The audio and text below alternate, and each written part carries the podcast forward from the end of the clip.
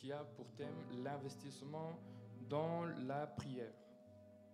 Et pendant le culte d'introduction, le vendredi, nous avons vu que le thème est assez large et pour cela, nous, nous, nous allons nous concentrer sur un aspect particulier de la prière.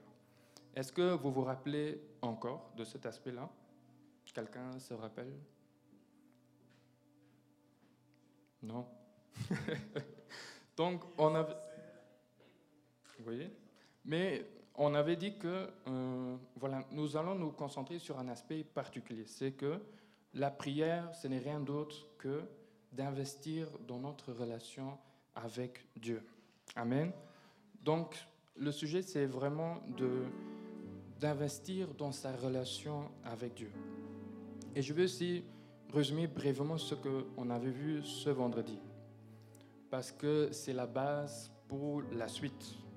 Donc, nous avons vu que pour que notre prière nous permet d'entrer en contact avec Dieu, elle doit avoir trois critères particuliers. Premièrement, nous avons vu que notre prière doit être vraie et sincère pour que Dieu exauce notre prière, pour que Dieu entende notre prière, elle doit être vraie et sincère. Puis on a vu que notre prière doit être un dialogue. Donc prier Dieu, ce n'est pas juste un monologue, ce n'est pas juste de citer une liste de nos besoins, mais c'est un dialogue avec notre Père. Et troisièmement, nous avons vu que notre prière doit être conduite par le Saint-Esprit. Donc c'est le Saint-Esprit qui nous inspire et qui nous conduit. Donc ceci est la base euh, lorsque nous voulons investir dans la prière. Amen. Et ce matin, nous allons continuer sur ce chemin. Le sous-thème de notre culte de ce matin est l'importance de la prière personnelle. Donc nous allons voir l'importance de la prière personnelle. Alors c'est vrai que la Bible nous encourage de chercher Dieu ensemble, avec d'autres personnes. D'ailleurs, il y a plusieurs promesses lorsqu'on se réunit pour prier ensemble.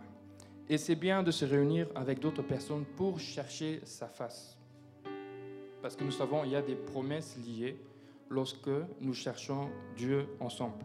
Mais il y a certaines choses que nous ne pouvons vivre uniquement lorsque nous cherchons Dieu personnellement et individuellement.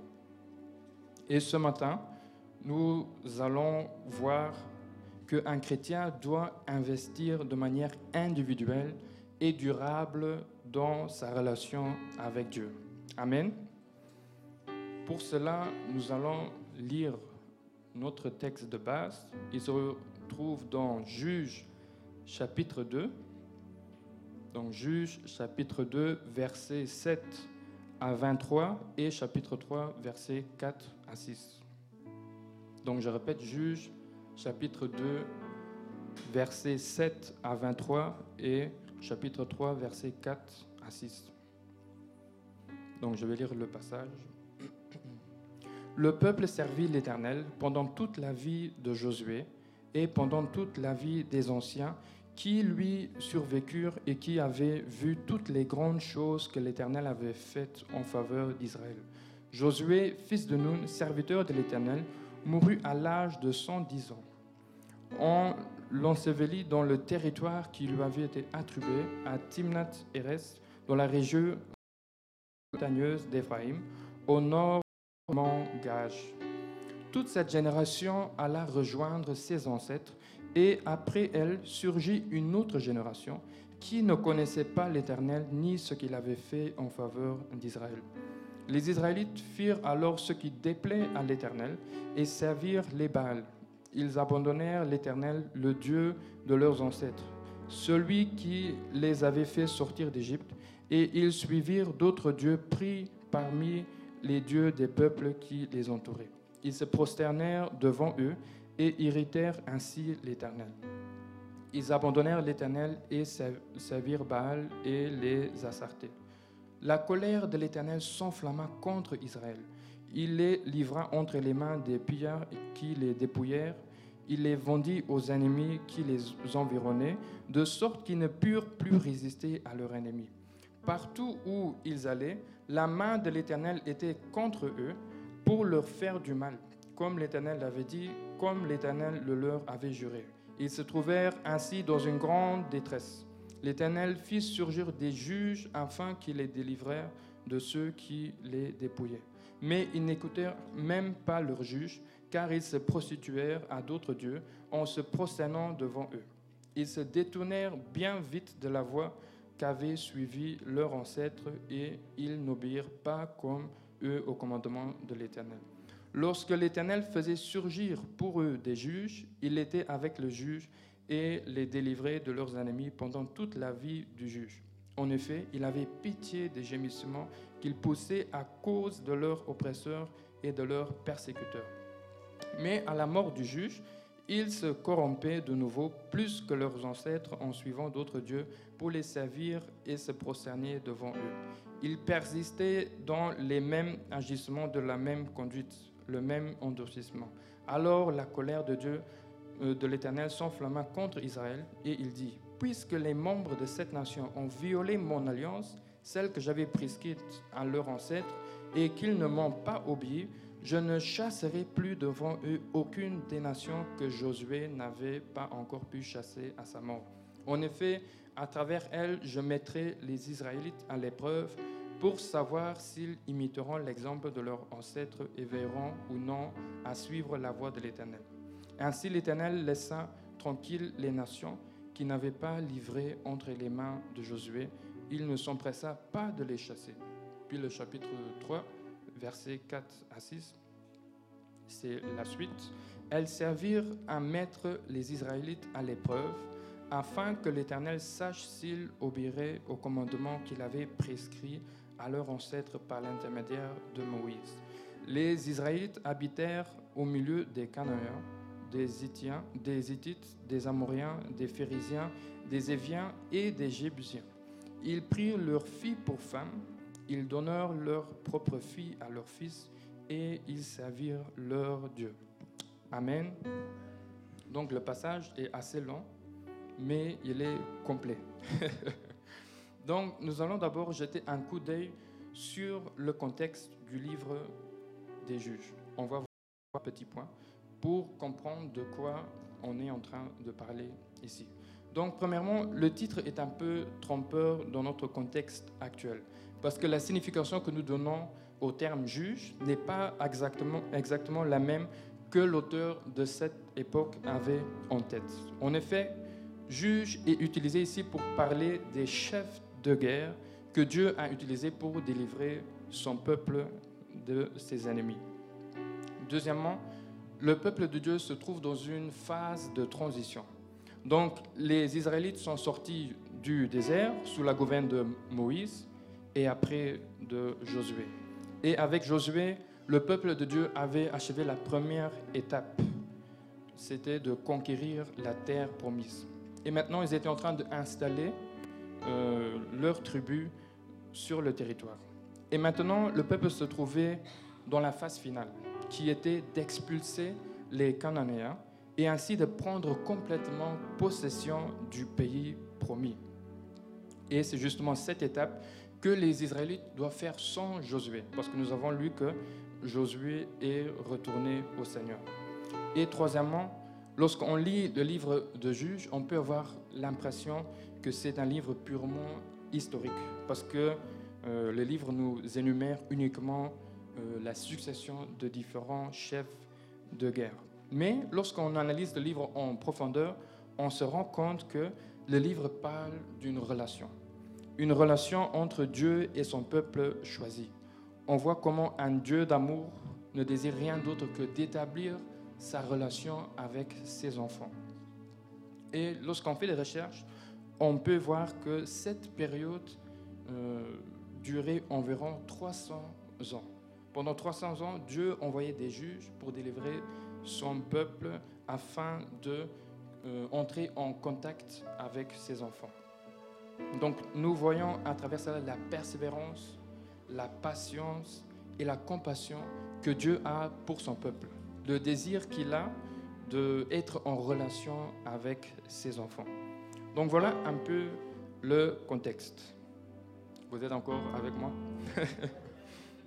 Donc, nous allons commencer avec notre premier point et nous allons voir que nous devons investir dans notre vie de prière personnelle parce que le salut est individuel. Amen. Donc nous devons investir dans notre vie de prière personnelle parce que le salut est individuel. C'est sur base du verset 10, je vais le relire, le verset 10 du chapitre 2. Donc toute cette génération alla rejoindre ses ancêtres et après elle surgit une autre génération qui ne connaissait pas l'Éternel ni ce qu'il avait fait en faveur d'Israël. Donc ce verset parle de deux générations différentes. Premièrement, l'ancienne génération. Qui est cette ancienne génération? Il s'agit de la première génération que Dieu a fait sortir d'Égypte. Donc c'est la génération qui a vu la puissance de Dieu, la souveraineté de Dieu et tous les miracles pour les faire sortir du pays d'Égypte. C'est également cette génération qui a traversé le désert pendant 40 ans. Ils ont vu comment la nourriture tombait du ciel. Ils ont vu comment, euh, Moïse était sur la montagne pendant 40 jours et comment il descendait avec les deux tables de loi. Donc ils étaient tous témoins oculaires de la puissance de Dieu. Et ils avaient tous leurs propres expériences avec le Seigneur. Bon, même si on sait qu'il y avait des hauts et des bas dans leur relation avec Dieu. Mais chacun avait son expérience avec Dieu. Maintenant, la nouvelle génération, cette nouvelle génération n'a pas été témoin oculaire de la puissance de Dieu. Ils ont entendu ce que Dieu a fait dans la vie euh, de l'ancienne génération, mais ils ne l'ont pas vu par leurs propres yeux. C'est ce que le verset 10 nous dit. Ils n'ont pas vu ce que Dieu a fait en faveur d'Israël. Voici maintenant la conséquence ou bien la situation de la nouvelle génération. Le verset 10 nous dit que cette génération ne connaissait pas l'Éternel. Et c'est un, c'est un verset frappant si on prend en considération toute l'histoire d'Israël. Si on analyse tout ce qu'ils ont vécu avec Dieu, c'est juste formidable. La manière miraculeuse, Dieu les a fait sortir d'Égypte. La manière Dieu les a délivrés de l'armée du Pharaon et tout ce qu'ils ont vécu pendant ces 40 ans dans le désert. C'est juste waouh. Lorsqu'on lit l'histoire d'Israël, on se dit, mais ce peuple-là gardera leur alliance avec Dieu à jamais. Jamais ils vont pouvoir abandonner leur Seigneur. Mais le verset 10 dit autre chose. Le verset 10 dit que la nouvelle génération ne connaissait pas Dieu. En d'autres termes, la nouvelle génération ne connaissaient pas leur propre histoire, ni leur propre mission, ni les alliances que Dieu avait conclues avec eux. Et quand j'ai médité sur ce verset, je me suis dit, mais comment c'est possible? Après tout ce vécu, comment on peut dire qu'ils ne te connaissaient pas Et voici le problème de cette génération. Ils n'avaient pas leurs propres expériences avec Dieu. C'est-à-dire tout ce que leurs euh, ancêtres ont vécu, eux ne l'ont pas vécu ils n'ont pas expérimenté personnellement la puissance de Dieu. Amen. Donc, ils ne connaissent pas Dieu dans sa qualité de libérateur, ni dans sa qualité de protecteur ou de pourvoyeur. Ils ont entendu, mais ils n'ont pas vécu. Or, il est difficile de maintenir notre foi en vie sans expérience personnelle avec Dieu, parce que ce sont justement les, les expériences qui, affirment notre foi, qui approuvent que ce en quoi nous plaçons notre foi est vrai. Et c'est ce qui nous différencie justement avec les autres religions. Parce qu'on a non seulement cette grâce de connaître la vérité, mais aussi de la vivre au quotidien. Amen. Donc imaginez-vous, on vous prêche un Dieu qui guérit, mais vous ne voyez jamais la guérison. On vous prêche un Dieu qui délivre, mais vous ne voyez jamais de délivrance. On vous présente un Dieu qui parle à son peuple, mais vous n'entendez jamais sa voix, ni par vous-même ou par quelqu'un d'autre, à travers quelqu'un d'autre. Et c'est difficile de maintenir notre foi en vie si on n'a pas d'expérience. Mais c'est ça justement le problème de cette euh, nouvelle génération. Ils n'avaient pas de relation avec Dieu. Donc, on peut dire que leur foi était basée sur les expériences de la génération qui a disparu. En d'autres termes, lorsque l'ancienne génération est partie, c'est comme si Dieu est, également parti du milieu du peuple. Non parce que Dieu aurait décidé de les abandonner, mais parce qu'aucun de la nouvelle génération connaissait réellement Dieu.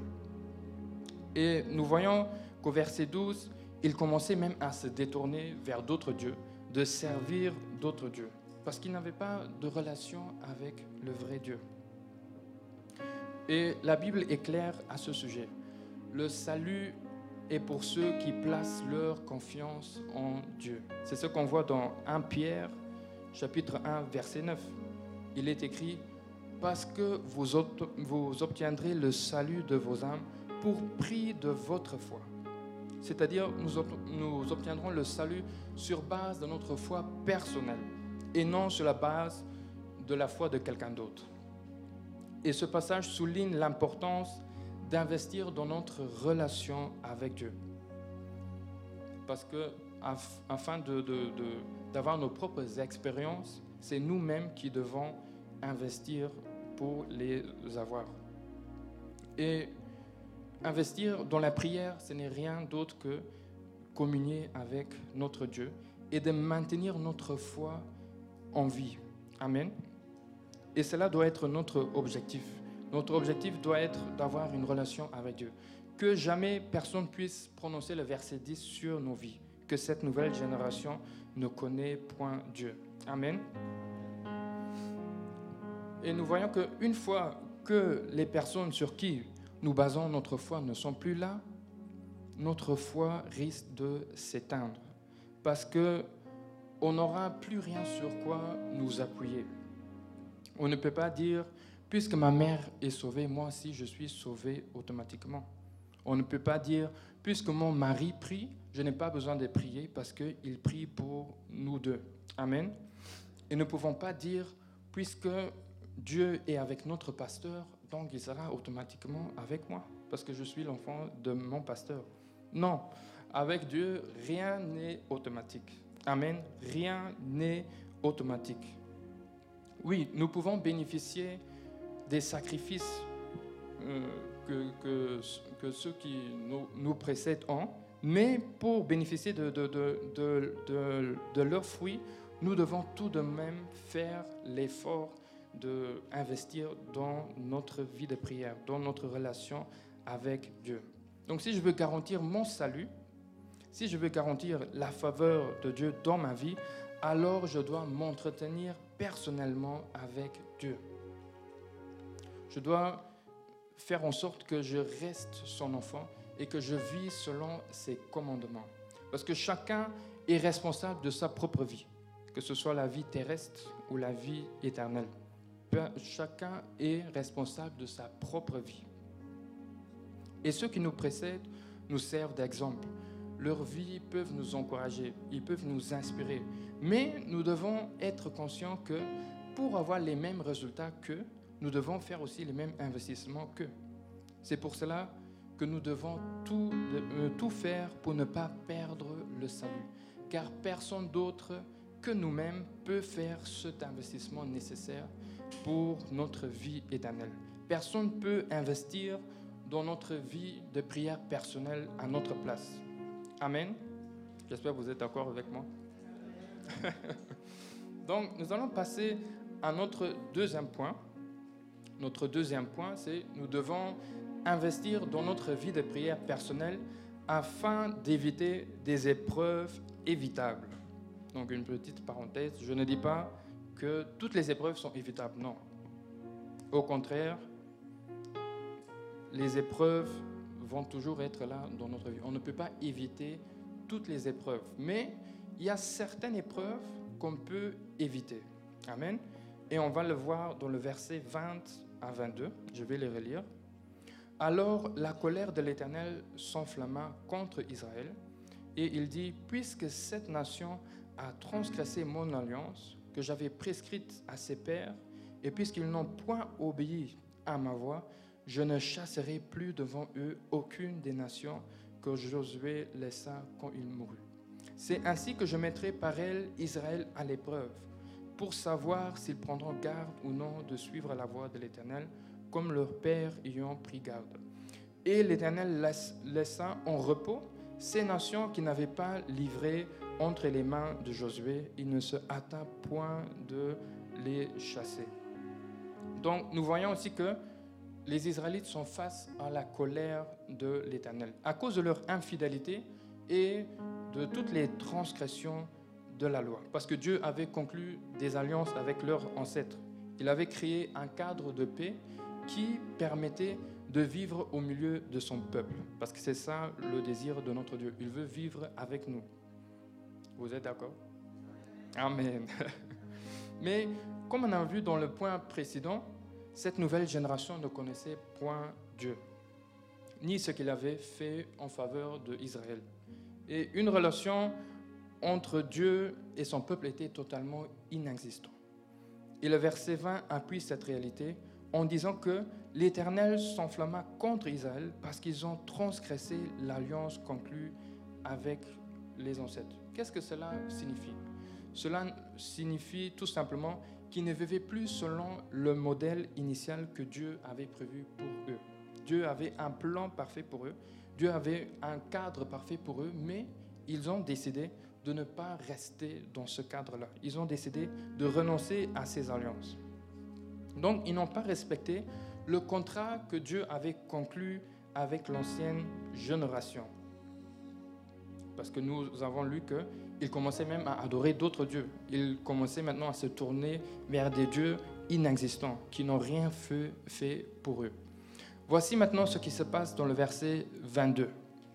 Dieu accepte que son peuple entre en guerre contre les nations étrangères. Je pense que nous sommes tous d'accord de dire que lorsque nous sommes dans une guerre, cela implique forcément des défis, cela implique des épreuves, des moments difficiles. Donc ils étaient livrés à plusieurs nations dans un pays étranger et certainement pas préparés ni équipés pour mener cette guerre. Et plus loin dans le chapitre 3, on peut voir que cette nouvelle génération n'a pas connu les guerres. Donc, ils n'avaient aucune expérience ni des personnes capables pour les diriger dans cette guerre. Quelle épreuve, n'est-ce pas? Pas d'expérience, pas d'équipement, et Dieu était contre eux. Donc le peuple d'Israël était face à une grosse épreuve. Et nous lisons même que Dieu a accepté cette épreuve. Et le verset 23 va encore plus loin en disant que Dieu ne se hâta point de les chasser. Il est à noter que Dieu n'accepte pas les épreuves dans la vie de son peuple juste pour les faire souffrir. Il n'accepte pas qu'il entre en guerre parce qu'il prend plaisir de voir comment ils sont en train de périr. Non, il visait juste de les éprouver et de les tester. Il voulait s'assurer que son peuple reprenne la bonne voie et qu'il suive les pas de l'ancienne génération. Malheureusement, c'est souvent les moments difficiles qui nous poussent à revenir sur la bonne voie, qui nous poussent à réaliser que nous avons réellement besoin de notre Dieu. Amen. Donc, nous pouvons souligner ici que ces épreuves n'étaient pas dans le plan initial de Dieu. Parce que regardons le verset 21. Dieu dit ici, je ne chasserai plus devant eux aucune des nations. Cela dit que Dieu avait bien prévu de chasser ces nations et ainsi les, Israélites n'auraient pas été dans une guerre ou encore dans une épreuve qui était totalement évitable. Vous êtes d'accord avec moi sur ce point? Donc, Dieu n'avait pas prévu cette épreuve. Dieu n'avait pas prévu cette épreuve pour ses enfants. Et pourtant, il se retrouve maintenant dans cette situation extrêmement difficile. On peut se demander comment aurait-il pu éviter justement cette épreuve Et notre passage nous dit clairement que cette épreuve est entrée dans leur vie parce qu'ils n'ont pas respecté les alliances euh, que Dieu avait conclues avec leurs ancêtres. Ils, ils n'ont pas obéi aux lois et aux commandements de l'Éternel. Et dans notre contexte actuel, nous pouvons expérimenter la même chose. Comme les Israélites, nous pouvons expérimenter des épreuves évitables. Nous pouvons vivre des défis dans, notre vie, des situations extrêmement difficiles qui n'étaient pas prévues dans le plan initial pour notre vie. Il y a des situations dans nos vies qui perdurent et qui perdurent. Et on ne comprend pas pourquoi cette situation-là persiste. Parfois, nous souffrons de situations dont nous-mêmes nous sommes responsables. Nous pouvons attirer des épreuves dans notre vie. Pourquoi? Parce que Dieu peut accepter certaines épreuves afin que nous revenions à lui.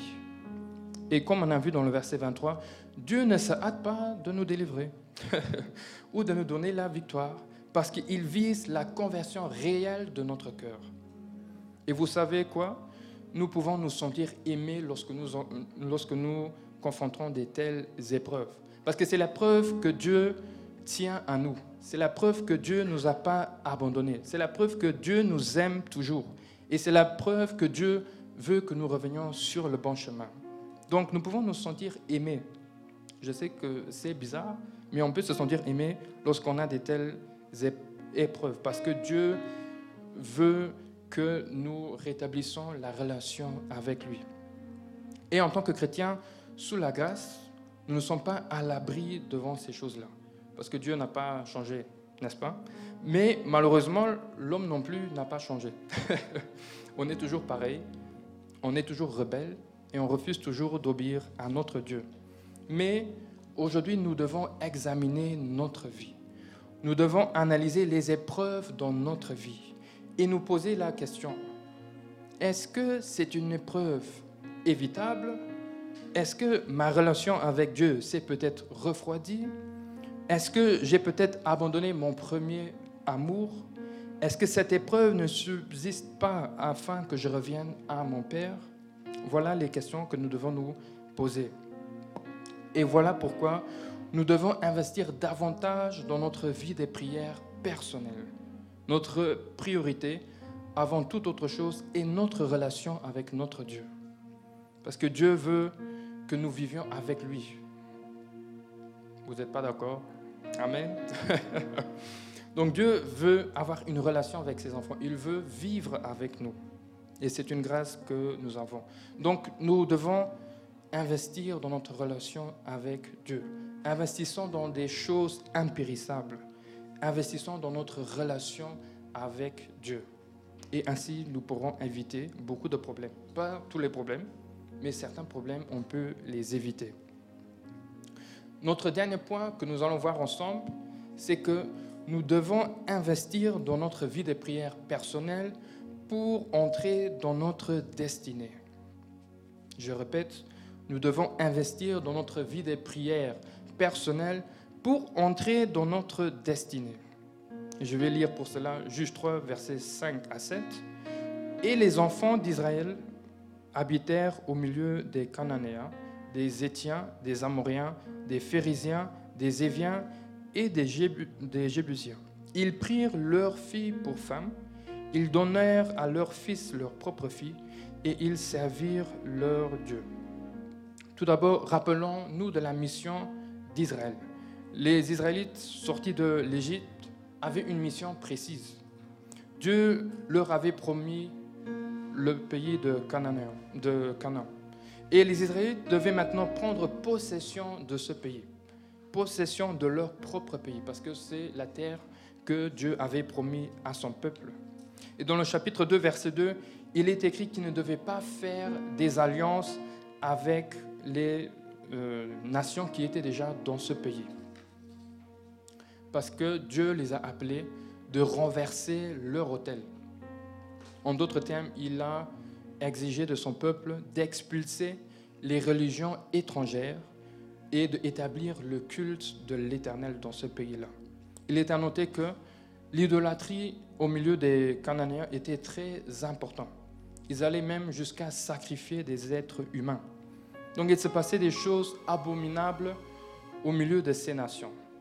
Et Dieu visait maintenant à utiliser son peuple comme un instrument de justice et pour effacer toute cette nation idolâtre et rebelle. Et dans le verset 7, nous voyons que Josué était en train de envoyer euh, le peuple dans la terre promise pour prendre possession du pays.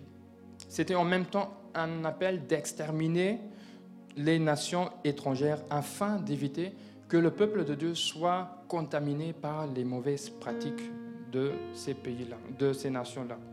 Dieu voulait à tout prix que son peuple demeure dans la sainteté totale. Il voulait se rassurer qu'il n'existait aucune mauvaise influence. Amen. Encore une fois, Dieu vise à créer ce cadre parfait qui lui permet de vivre au milieu de son peuple. Parce que c'est ça le désir de Dieu. Il veut vivre au milieu de son peuple. Donc voilà la mission des Israélites.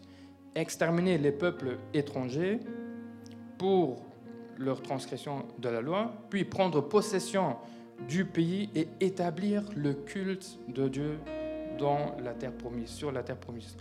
Donc ils avaient un mandat bien précis de la part du Seigneur. Maintenant, en lisant les versets 5 à 7, nous nous rendons compte que ce n'est pas la situation qu'ils sont en train de vivre. Premièrement, au verset 5, il est écrit qu'ils vivent au milieu de plusieurs nations différentes.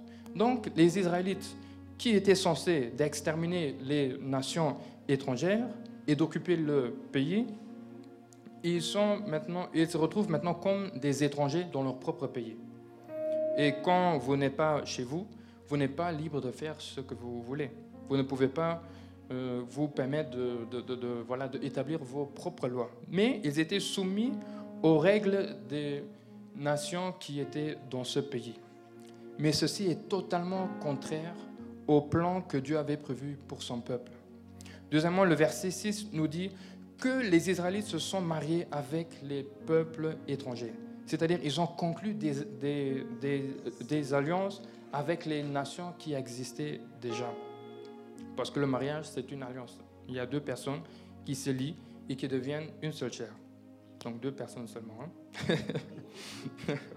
Or, nous avons vu que Dieu défendait à son peuple de conclure des alliances avec les peuples étrangers. Parce qu'il ne voulait pas que son peuple se mélange avec d'autres religions. Il ne voulait pas que son peuple commence maintenant à adopter des pratiques qui sont contraires à sa parole. Et troisièmement, ils ont commencé maintenant à servir les dieux des autres nations et à oublier l'Éternel. Ils ont totalement oublié leur Dieu qui les a choisis, qui les a délivrés et qui avait un plan merveilleux pour eux. Donc on peut dire que le peuple d'Israël a raté totalement la cible. Ils sont totalement à côté de leur destinée. Amen. Et ce qu'on peut voir, c'est le manque de la relation avec leur Dieu a fait en sorte qu'ils ont oublié leur identité, ils ont oublié leur euh, mission, ils ont oublié les alliances, donc ils étaient vraiment à côté de ce que Dieu avait prévu pour eux. Et aujourd'hui, nous pouvons nous retrouver dans la même situation. Lorsque nous n'avons pas de relation avec Dieu, lorsque nous ne prions pas ou lorsque nous ne prions plus, nous pouvons passer à côté des choses que Dieu avait prévues pour nous. Comme le peuple d'Israël, nous pouvons vivre une vie qui n'était pas destinée à nous.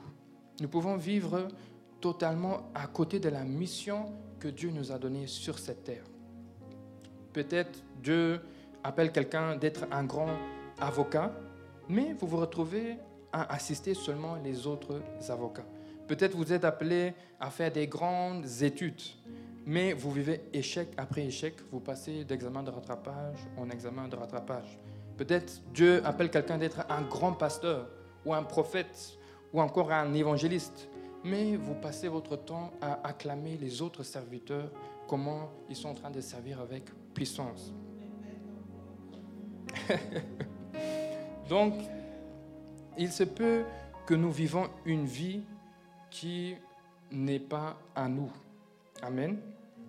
Et ce passage nous encourage à reprendre notre vie de prière en main, de nous relever dans la prière, car en restant en dehors de la présence de notre Seigneur, en laissant refroidir notre relation avec lui, notre destinée est en train de nous échapper.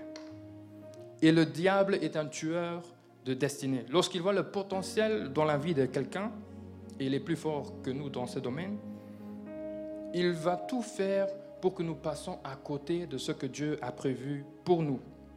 Mais aujourd'hui, ce passage nous encourage de récupérer ce que le diable nous a volé. Amen. De récupérer ce qu'il a volé depuis des années et des années. Peut-être il a fait retarder des, des promesses. Il nous a donné l'impression comme si Dieu nous a oubliés. Il nous fait penser que Dieu ne nous voit plus ou que personne nous aime, mais ce n'est pas ça la réalité. Mais voici ce que nous devons faire. Investir dans notre vie de prière personnelle. Frapper à la porte de notre Dieu. Se jeter à ses pieds. Nous repentir de notre froideur. Demander pardon à Dieu pour notre absence dans sa présence. Parce qu'il n'est jamais trop tard pour reprendre sa vie en main. Amen. Il n'est jamais trop tard pour entrer dans sa destinée. Il n'est jamais trop tard pour vivre ce que Dieu avait prévu pour nous.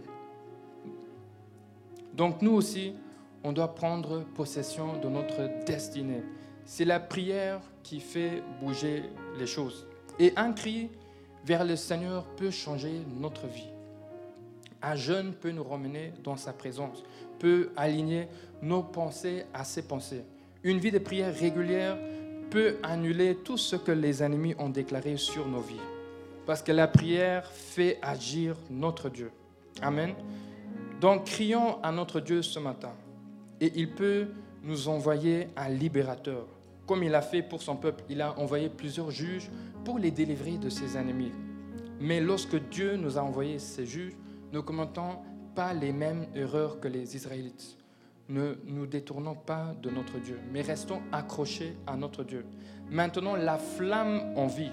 Cherchons le jour et nuit et invitons notre Seigneur dans notre vie et demeurons constamment dans sa présence. Amen. Donc, en conclusion, nous avons vu que nous devons investir dans notre vie de prière personnelle parce que le salut est individuel. Notre foi ne peut pas être basée sur les expériences de quelqu'un d'autre.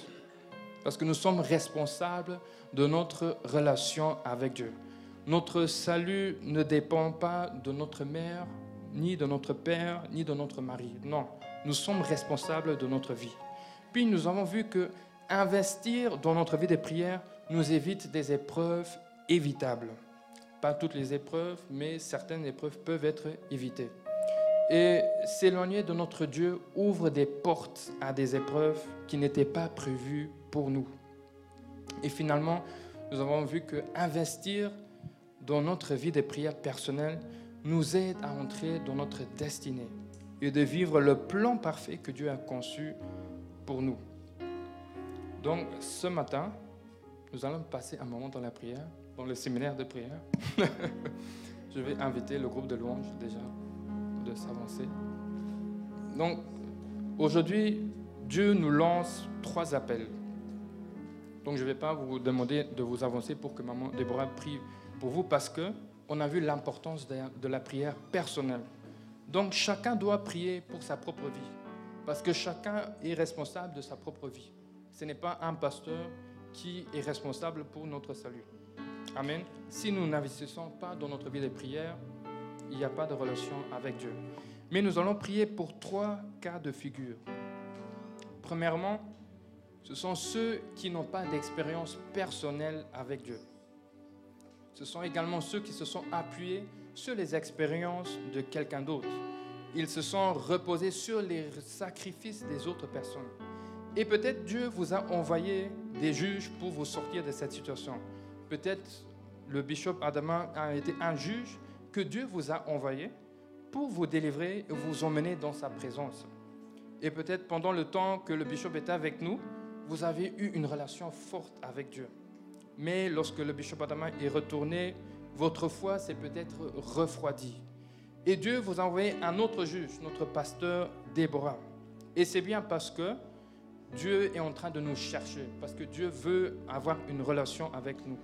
Mais nous allons prier ensemble ce matin pour que Dieu n'ait plus besoin d'envoyer juge après juge afin que nous maintenions notre foi en vie. On va prier pour que on puisse établir notre relation avec Dieu, pour qu'on puisse créer nos propres relations avec Dieu. Amen. Le deuxième cas, ce sont ceux qui vivent des épreuves évitables. Nous ne pouvons plus rester dans les choses qui n'étaient même pas dans le plan initial pour notre vie. Amen. Ce matin, nous allons crier à notre Dieu, lui dire qu'on a compris son appel. On va, lui, on va se repentir de notre absence dans sa présence et vivre une relation véritable avec notre Dieu. Et le troisième cas, ce sont ceux qui sont fatigués de vivre une vie qui ne leur est pas destinée. Est-ce qu'il y a quelqu'un qui est fatigué de vivre une vie qui n'est pas destinée à lui? Donc si vous vous rendez compte que vous passez à côté de, du plan que Dieu a pour vous, parce que souvent on connaît le plan que Dieu a pour nous, mais on vit tout de même une vie totalement contraire. Amen. Et aujourd'hui, c'est le moment de quitter ce qui n'est pas à nous. C'est le moment d'entrer dans le plan parfait que Dieu a conçu pour nous. Amen. Donc, je ne sais pas dans quel cas vous vous retrouvez, et c'est pas grave parce que c'est entre vous et votre Dieu. Aujourd'hui, on n'est pas là pour euh, parler qui est où, qui est à quel niveau, mais c'est le moment de se remettre en question. C'est le moment d'entrer en relation avec Dieu. Parce que après ce séminaire de prière, nous devons être sûrs que nous avons une relation stable avec Dieu. Nous devons être sûrs que nous vivons les choses qui sont prévues pour nous. Nous devons être sûrs de ne pas vivre des choses que le diable nous a collées à la peau. Amen. Donc, je sais pas, le groupe de l'homme.